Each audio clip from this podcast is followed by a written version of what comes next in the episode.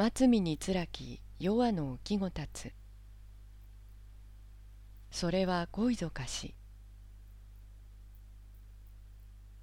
吹く風涼しき夏の夕暮れ昼の暑さを風呂に流してみじまいの姿見。母親が手ずから注げがみつくろいて我が子ながら美しきを。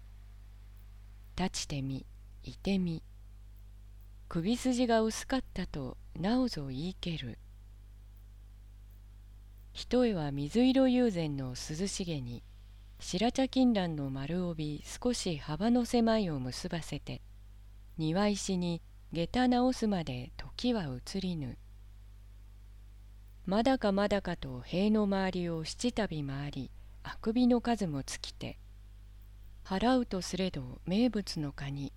首筋額際したたかさされ三五郎弱りきる時緑立ち入れていざというにこなたは言葉もなく袖を捉えて駆け出せば息が弾む胸が痛い。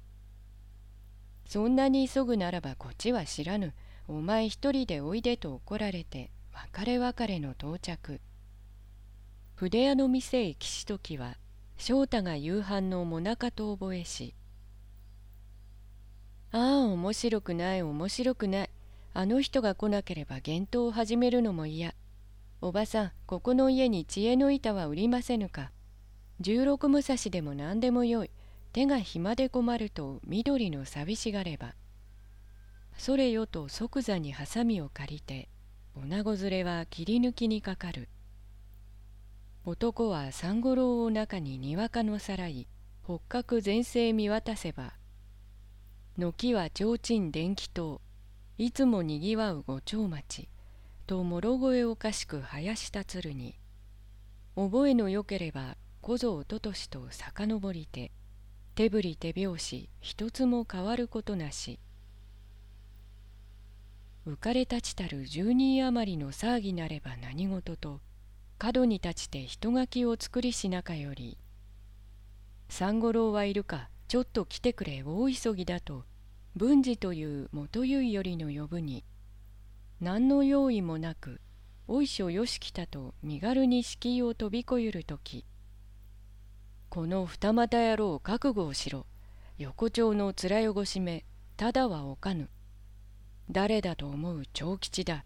生ふざけた真似をして後悔するなと頬骨一打ち。あっとたまげて逃げる襟髪を掴んで引き出す横丁の一群れ。それ三五郎を叩き殺せ翔太を引き出してやってしまえ。弱虫逃げるな団子屋のトンマもただはおかぬと牛尾のように湧き返る騒ぎ。筆屋がの木の影提灯は苦もなく叩き落とされて釣りランプ危なし。店先の喧嘩なりませぬと女房がわめきも聞かばこそ。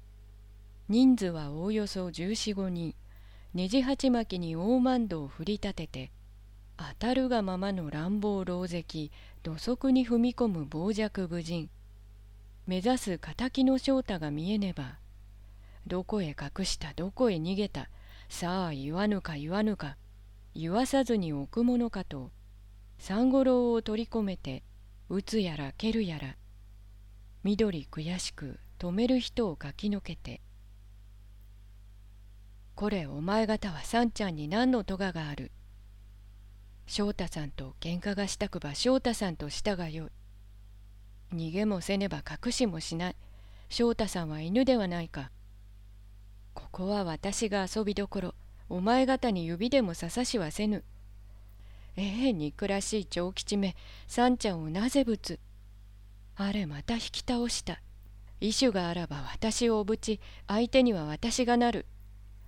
おばさん止めずにくだされと身もだえして罵れば何を女郎めほうげたたたく姉の跡継ぎの小じめてめえの相手にはこれが相応だと多くの後ろより長吉泥草履つかんで投げつければ狙いたがわず緑が額際にむさきものしたたか血相変えて立ち上がるを怪我でもしてはと抱きとむる女房。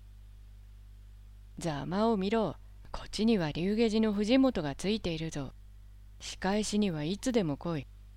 薄バカ野郎め弱虫め腰抜けの育児なしめ。帰りには待ち伏せする。横丁の闇に気をつけろと三五郎を土間に投げ出せば檻から靴音誰やらが交番への中心今ぞ知る。それと長吉声をかくれば牛松文治その世の十四人方向を変えてバラバラと逃げ足早く抜け裏の路地にかがむもあるべし。悔しい悔しい悔しい悔しい。長吉め文治め牛松め。なぜ俺を殺さぬ殺さぬか。俺も三五郎だ。ただ死ぬものか。幽霊になっても取り殺すぞ。覚えていろ長吉めと。湯玉のような涙ハラハラ。果ては大声にわっと泣き出す。身内や板からん筒袖のところどころ引き裂かれて。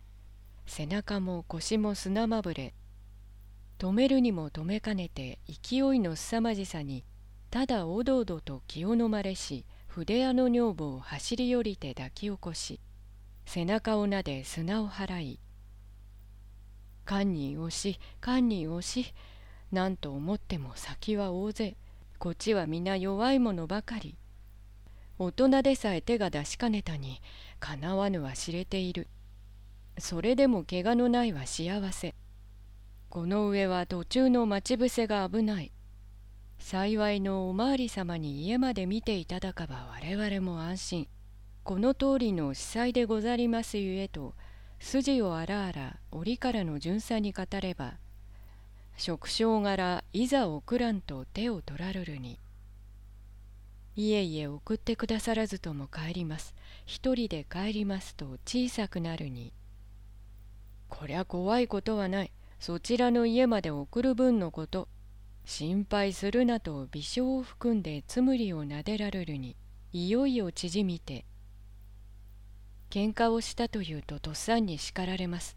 頭の家は大家さんでござりますからとてしおれるをすかしてさらば門内まで送ってやる。叱られるようなことはせぬわとて連れられるに。辺りの人胸をなでてはるかに見送れば何とか試験。横丁の角にて巡査の手をは振り離して一目散に逃げぬ。